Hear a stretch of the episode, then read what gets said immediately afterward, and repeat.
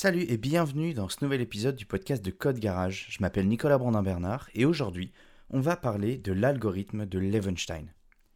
Donc, comparer deux chaînes de caractères, c'est un des premiers exercices qu'on apprend à réaliser quand on étudie la programmation. Donc ça, bah, évidemment, c'est un truc très facile à réaliser quand on compare deux, chaînes de caractères qu'on a écrites dans un programme, mais quand une de ces chaînes a été écrite par un humain, eh ben, la tâche devient beaucoup plus compliquée.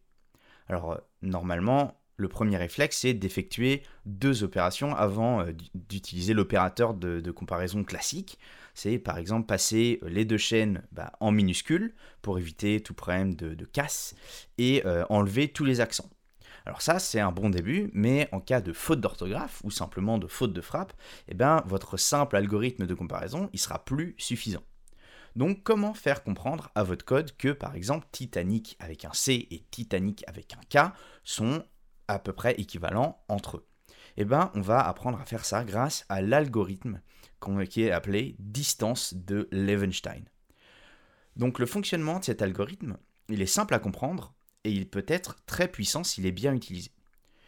L'algorithme consiste à comparer la distance entre deux chaînes en fonction d'un nombre de transformations basiques euh, minimum à effectuer pour rendre les deux chaînes de caractères similaires entre elles. Alors qu'est-ce que ça veut dire? Bah, Ces transformations, elles sont au nombre de 3. Donc ça peut être l'ajout d'un caractère, la suppression d'un caractère ou le remplacement d'un caractère. Imaginons, euh, reprenons notre exemple avec Titanic. Et eh bah, par exemple, pour rendre les chaînes euh, Titanic avec un C et Titanic avec un K similaires, eh bien il faut remplacer un caractère. On remplace le K par le C, ou le C par le K selon euh, dans le sens où on le prend. Et donc, remplacement d'un caractère, c'est une transformation.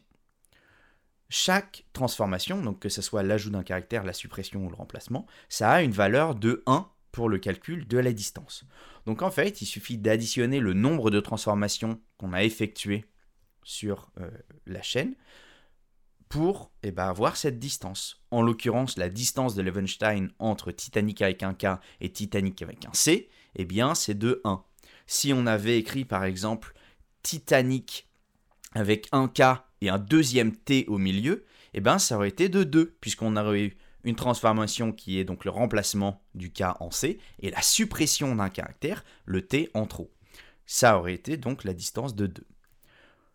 Donc comme vous aurez pu le remarquer, si on utilise seulement la distance de Levenstein sans prendre le soin de transformer les chaînes de caractères au préalable, eh ben, l'algorithme euh, prendra euh, la casse en compte, les accents en compte, etc.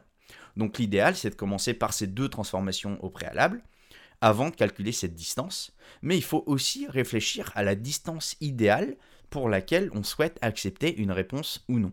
Parce qu'en effet, plus la distance acceptée est grande, plus votre, code sera permissif, évidemment, et il risque de laisser passer ce qu'on appelle des faux positifs. Et à l'inverse, une distance euh, acceptée qui est trop euh, petite, bah, ça risque d'écarter des mots pourtant très proches. Voilà, comme j'ai dit tout à l'heure, euh, par exemple bah, en français, juste un, oubli avec un S ou un S en trop, et eh bah, c'est déjà égal à une distance de 1. Donc ça veut dire que c'est une faute qui est très commune, ou une, faute de frappe qui est très commune. Et donc, bah, si on se limite à ça, en fait, on peut pas, on n'a pas le, droit à l'erreur pour d'autres choses. Alors, il n'existe pas réellement de distance idéale. Hein. Tout dépend euh, de la langue dans laquelle euh, est appliqué euh, l'algorithme, mais aussi éventuellement la taille du mot d'origine. Parce que oui, une distance de 1 sur un mot de 3 lettres ou sur un mot de 10 lettres, ça n'a pas réellement le même impact dans une mise en situation réelle. Après, c'est à vous de faire vos tests et de trouver pour chaque cas d'utilisation la bonne manière d'utiliser cet algorithme. Alors, il y a quelques inconvénients quand même. Euh, outre le fait qu'il n'existe pas de distance idéale, hein, le point de vigilance il se situe surtout sur le type de données que vous souhaitez vérifier. Par exemple, dans le cadre d'un quiz, on imagine que les réponses euh, chien sans S et chien avec un S sont autant valides l'une que l'autre mais les réponses 1968 euh, et 1969 n'ont pas du tout la même signification. Alors que si on prend juste les chaînes de caractères, eh ben, ces propositions, elles ont la même distance de Levenstein qui est égale à 1. Donc, il ne faut pas appliquer cette distance sans prendre en compte le format des données qu'on attend en entrée. Il faut bien réfléchir à la pertinence de cette méthode pour votre cas d'usage précis.